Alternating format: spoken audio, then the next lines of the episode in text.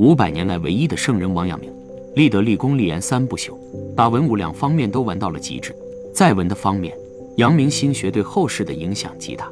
毛主席青年时期就开始读《传习录》，并将王阳明视为精神导师。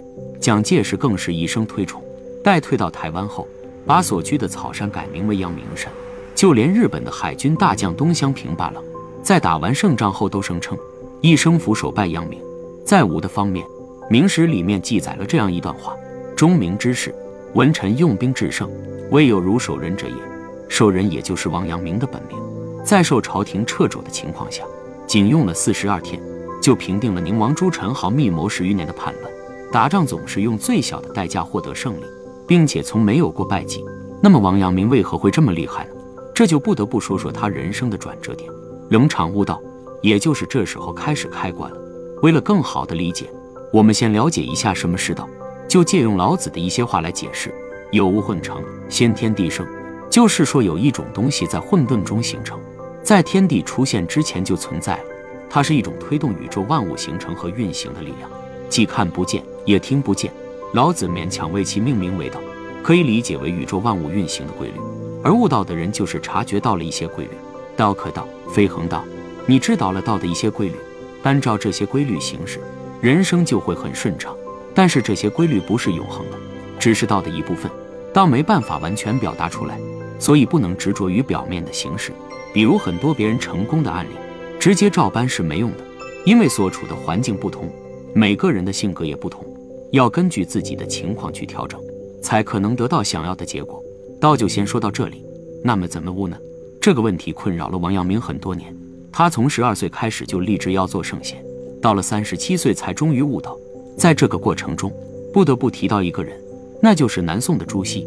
朱熹提倡的“存天理，灭人欲”，非常适合封建帝国巩固统治，在明朝影响特别大，是教育机构的官方教材和官僚们的行为法则。总之是个赞誉和骂声不断的人。朱熹认为一草一木皆有道理。悟道的方法就是格物致知，格就是琢磨的意思。对着一草一木慢慢琢磨，就会明白其中的道理。王阳明为了悟道，就在自己家的后花园盯着竹子看，整整看了七天七夜，盯得两眼发黑，也没隔出任何道理。最终扛不住病倒了。要是朱熹隔竹会隔出什么呢？大概会明白竹子晚上比白天长得快。王阳明心想，这个办法也不靠谱啊！世界那么大，万物那么多，这得隔到猴年马月才能悟到。况且隔来隔去也没有个所以然，开始对朱熹的理念产生了怀疑。为了找点灵感，开始四处找道士和尚聊天。随着修行的深入，越想心无牵挂，越是放不下对亲人的思念。直到有一次，王阳明突然醒悟，这是与生俱来的念头，是人的本能，不可能完全去除。正常的情欲本应是道的一部分，只要情欲不过度就好，而压制情欲是错的。举个例子，古代的太监多数都是坏人。做几个也比正常人变态很多。之所以会这样，是因为太监失去了生理需求和生育能力，正常的情欲被压制，得不到发泄，从而就容易形成心理扭曲，以病态的方式发泄出来。所以情欲应该控制在适中的状态。这个想法虽然简单，却让王阳明在悟道的路上走了一大步。之后还在一座寺庙里，把一个闭目静坐三年的禅师给劝还俗了。这位禅师就是因为心中始终思念母亲而回家了。至于王阳明接下来的悟道进度，直到他人生最低谷的时刻才真正开始推进。那时皇帝朱厚照不管事，全换刘瑾残害忠良。王阳明为了心中的良知，给皇帝写了份意见书，忍怒了刘瑾，挨了四十大板，还受了牢狱之灾，最后被贬到贵州龙场当招待所所长。这个所长当得十分惨，下属没有，住的房子也没有，还和当地的苗人语言不通，就连吃饭都是个问题。完全就是一个蛮荒之地，唯一庆幸的大概就是身边带来的随从了，至少还有个伴。王阳明没有因此消沉，开始找木材盖起了房子，努力和当地人沟通，教他们读书写字，就这样生活了下来。后来住进了一个小山洞，最起码这里不漏雨。在山洞里日思夜想，到底什么世道？王阳明问自己：如果那些圣贤处于这个困境会怎么做？他苦苦思索，不断体悟，在脑海中寻求着答案。半夜突然醒悟，一直以来向外寻求事物的道理是错的，心才是感悟万物的根本。想要成为圣人，寻求自己的内心就行了。心即理，那心怎么就是理了呢？因为心里有个判断是非善恶的良知，而良知可以说是一种潜意识，每个人与生俱来就有。比如在一个没人的场景，不小心摔坏了别人的杯子，良知会告诉我们道个歉，赔个杯子就好。要是想着反正没人看见，不按良知的意思办，内心则会有愧疚感。汪阳明说：“无心之良知，即所谓天理也。”所以只要按照良知的感应去做，就符合天理。也就是说，良知就是道。可能有人就有疑问了。道不是万物运行的规律吗？这规律和良知有什么关系？因为只要一直按照良知去做事，你周围的环境就会慢慢发生改变，也就慢慢符合道的行为规律。不懂也没关系，我们顺着王阳明的思路慢慢来。王阳明悟的道是对格物致知有了新的理解，格就是修正念头，物就是事物，致知就是致良知，连起来就是通过在事情上修正念头，让良知光明，而良知就是贯穿阳明心学的核心。这是也标志着正式与朱熹理学的决裂了。后来王阳明提出了知行合一，知是行知识，行是知之成。知行本是一件事，知道了某种佳肴才会想去吃，吃过了才知道好不好吃；知道了某些景点才会想去玩，去过了才知道好不好玩。那知道却不行动是怎么回事呢？用王阳明的话，就是被私欲阻断了。我们用旁观者的角度看问题，这样更清楚一点。一个人知道要好好学习。却整天都在玩游戏，要学的心被私欲阻断了。那你认为他知道好好学习吗？一个人知道要孝顺，却没干过孝顺的事，孝顺的心被私欲阻断了。那你认为他知道孝顺吗？相反，你听说一个人很好学，那一定有不少人看见他在学习。听说一个人很孝顺，那一定是他做了很多孝顺的事。所以知而能行是真知，知而不行是不知。怎么知行合一呢？这是不要忘了阳明心学的核心。知也可以理解为良知，在事情上知道了良知的意思，然后立即去践行，就是真正的知行合一。王阳明一生都在奉行。得知宁王在南昌集结八万大军叛乱时，王阳明正好路过南昌附近的丰城，本来是要去福建处理哗变的，手里只有百余名士兵。一般的官员在这种时候大概率会想，反正不是自己的责任，找个地方避避风头吧。而且在没有收到朝廷明令的情况下。就私自带兵平叛，是可能要灭九族的。但王阳明不是一般人，完全按心中的良知做事，知道是对的就会去做，这就是王阳明的知行合一。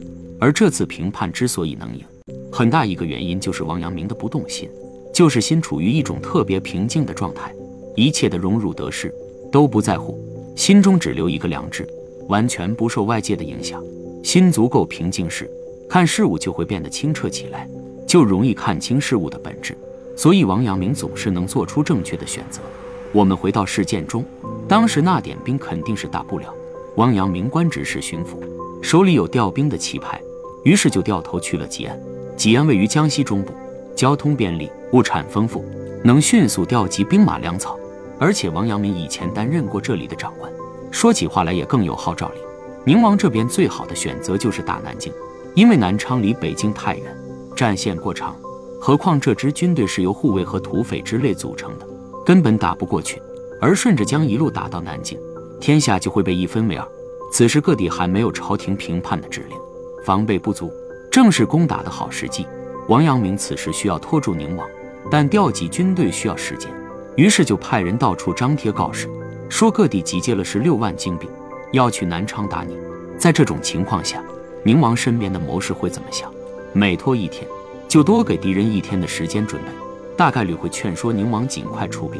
所以王阳明还写了份密信，诬陷那两谋士是朝廷的人，让他们尽快劝宁王打南京。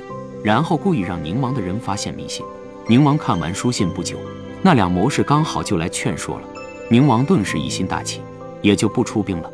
就这样被王阳明拖了十几天，时间紧任务重，王阳明号召不少老百姓来当民兵，加上调来的士兵。勉强凑够了八万人，由此可见，宁王这个人军事水平不太行。即使没有王阳明，造反也不会成功，只不过折腾的时间长点。但没有王阳明，会有更多人遭受战火，家破人亡。宁王发现上当后很生气，再生气也不能去打王阳明，因为吉安和南京是反方向，就算打赢了也不划算。在造反试验面前，仇恨只能先放放。于是立刻就往南京方向打了。很快就攻克了九江和南康，打到了安庆城下。就在僵持不下的时候，王阳明决定偷宁王的老家南昌。南昌的守军就一万多人，所以到了南昌城下也不着急打，先做宣传工作，说自己有三十万精兵，意思你们守不住的，该投降的投降，该跑路的跑路，不要做无谓的挣扎。本是抱着试试看的心态，结果在夜晚攻城时，守军早就跑得一干二净了。这也算是王阳明的传统了。以前剿匪时也不着急打，先包围起来，饿个半死不活，土匪熬不住了，也就开始突围了，然后就进入了伏击圈。和这次性质一样，能少牺牲点人就少牺牲点人，总是用最小的代价获得胜利。宁王得知家被偷后，怒火中烧，再也忍不了，立即率大军掉头回南昌。这也在王阳明的意料之内，于是决定出城应敌，和宁王打了三天。其中有段时间军队抵挡不住，不少人心生退意。王阳明就下了这样一个命令：斩杀先锋武文定以儆效尤。但他要是拼命打，就暂缓执行。武文定得知后勇猛奋战，即使火烧到胡子，也没往后退一步。作为先锋官，不但得管好自己，手下退也不行。所以只要看见有人往回跑，上前就是一刀。于是小兵只能往前冲，毕竟战死也好听点，还能得点抚恤金。要是逃跑死了，什么也没有。就这样把宁王的军队逼到了鄱阳湖上。之后，宁王为了保证脚下足够平稳，用铁索把船连了起来。结局大家也能猜到，王阳明用火攻取得了胜利，活捉宁王后，大家都很兴奋，但王阳明却一脸平静。于是有人忍不住去问：立了这么大一个功劳，怎么可以这么平静？王阳明回答道：“一切得丧荣辱，真如飘风之过耳，昔足以动无一念。”今日遂成此事功，亦不过一时良知之应尽，过眼便为浮云，以忘之意。这段话充分反映了王阳明的心境，他不在乎什么功劳。皇帝御驾亲政，要求把宁王放了，自己再抓一次。王阳明为了避免百姓再受灾祸，为了让太监张勇劝谏皇帝返京，就把能请功领赏的宁王送给了张勇。他不在乎谩骂，皇帝身边的一些太监和武将很恨王阳明。因为本来想趁着这个事立点功，结果宁王被王阳明平定了，白跑一趟，于是就让士兵去王阳明的府前谩骂。一般的人遇见这情况，大概率会想：我辛辛苦苦立了这么大一个功，不夸我就算了，居然还骂我，必须骂回去。在乎功劳，或是在乎别人的看法，就会被情绪影响，从而做出错误的选择。仔细想想，那些士兵并不是敌人，指挥他们的人才是，所以没必要计较。王阳明很平静，骂人是份体力活，时间久了就会口渴。王阳明就拿来点喝的，要是饥饿了，再拿来点吃的。吃饱喝足了，你们接着骂。之后病了给拿药，死了给棺材。在这样的环境下，面对王阳明的嘘寒问暖，再也骂不下去了，反而开始说王阳明的好话了。毕竟人心都是肉长的，王阳明这种心境很厉害。我们想要达到，就需要去治良知，也可以说是修心。在事事物物上修心，把自己放得低一点，保持一种空的状态，才容易吸收和察觉到身边的事物，让心在事物中慢慢静下来，然后做到知行合一。等经历的多了，心才能静一定动一定。即使到不了很高的境界，也一定会改变人生。可能有人会问，方法是有了，该在什么地方上开始呢？那么就需要立志。王阳明说过：“志不立，天下无可成之事。”如果不立志，人生就失去了方向，生活就会变得浑浑噩，最后碌碌无为的度过余生。如果想变成厉害的人，那么一切都从励志开始，目的越纯粹，方向就会越清晰。今天就先讲到这里了。如果有哪里没听懂，可以留言评论，我一定知无不言。希望大家看完之后会有一点收获，这样我的文章也就有了一点价值。